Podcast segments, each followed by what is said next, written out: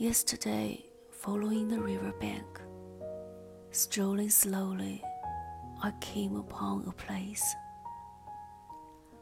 where reeds stoop to drink. In passing, I asked a chimney to write for me a long letter in the sky. They'll carelessly read my heart's intent shone like the candlelight at your window. Still somewhat obscure, that cannot be helped because of the wind. It matters not if you understand my letter.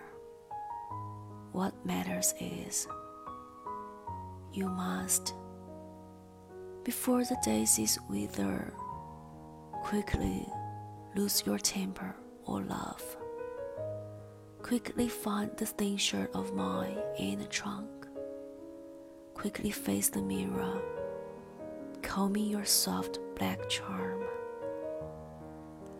Then light a lamp with a lifetime of love. I am a flame to be extinguished any moment because of the wind.